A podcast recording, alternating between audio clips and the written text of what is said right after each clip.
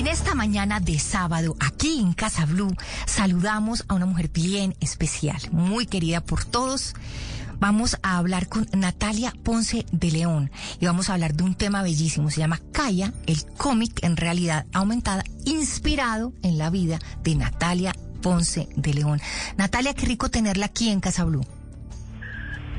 Hola Patricia, muchas gracias. Todos los oyentes de Blue Radio, un saludo muy grande y a todo el equipo de Blue Radio también. Pues Natalia, ¿de qué se trata Calla? Bueno, Calla es la reencarnación de Natalia Ponce de León, mía, en una superheroína de un cómic que cuenta pues toda mi, mi historia de renacimiento. Eh, es ambientado en el Amazonas.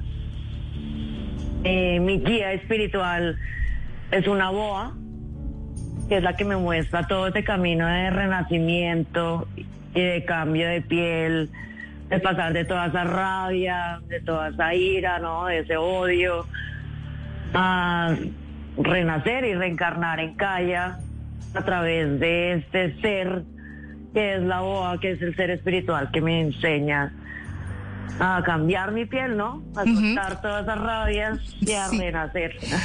Pues además el cómic está bellísimo. Eh, la ilustración es bellísima, se ve efectivamente Natalia como una superheroína bellísima y esa serpiente que ronda por allá y por acá y por todos lados. Y, y yo quisiera preguntarle a Natalia cómo fue el proceso eh, para llegar a la idea de hacer un cómic, para visibilizar el tema de la violencia contra la mujer a través de un medio como ese, como el del cómic, y, y cómo fue todo ese proceso para hacerlo realidad. Pues es un proceso muy lindo. Esto lleva muchísimos años. En el año 2015 me contactó Ram de Viveni, que es el director de todo este proyecto de Calla. Ram es un documentalista, él es cineasta y él tiene una productora que se llama Ratapalax. Eh, es un genio el hombre. Él es indio, vive en Nueva York hace muchos años, es más que todo neoyorquino, más que indio. Bueno, entonces Ram de Viveni, que es el director del proyecto, creó esta heroína que se llama Prilla. A partir de esa historia de ella, que fue violada en un bus en la India y eso dio por la vuelta al mundo, él creó esa heroína y a partir de ella, él creó varios capítulos de cómic, todos tratan eh, sobre violencias basadas en género. El segundo capítulo de Prilla es Prilla, Prilla's Mirror, que es sobre ataques con ácido.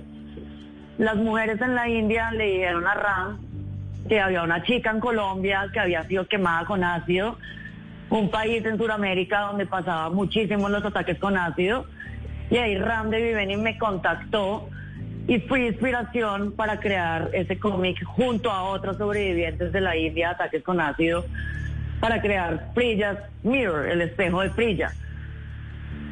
Y lo lanzamos en el 2015 en Arbo, en Nueva York, en Nueva Delhi. Y desde ese momento en Arbo, hace, desde el 2015, veníamos con ese sueño de crear la heroína colombiana y pues ya hoy es una realidad. Es una realidad. Natalia, sí, ¿qué quiere eh, usted que las personas eh, entiendan, comprendan ese mensaje al terminar de leer ese, ese libro de cómics?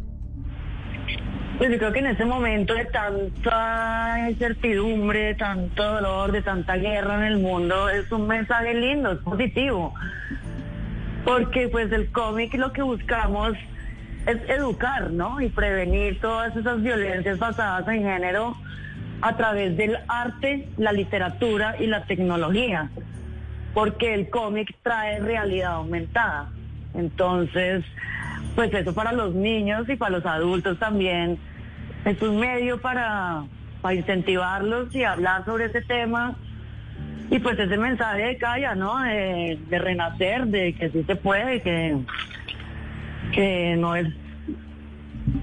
Pues en mi caso, en mi historia no era viable quedarme como una víctima el resto de mi vida, sino convertirme en esa superheroína Y ese mensaje yo creo que es para todos y todos podemos ser superhéroes en nuestras vidas. Podemos ser superhéroes y superheroínas de nuestra historia, de nuestra vida. Pues Natalia Ponce de León, mil gracias por estar con nosotros aquí en Casa Blue hablando de Kaya, el cómic en realidad aumentada, inspirado precisamente en la vida de ella. Mil y mil gracias y un abrazo gigante. Mucha suerte con este proyecto.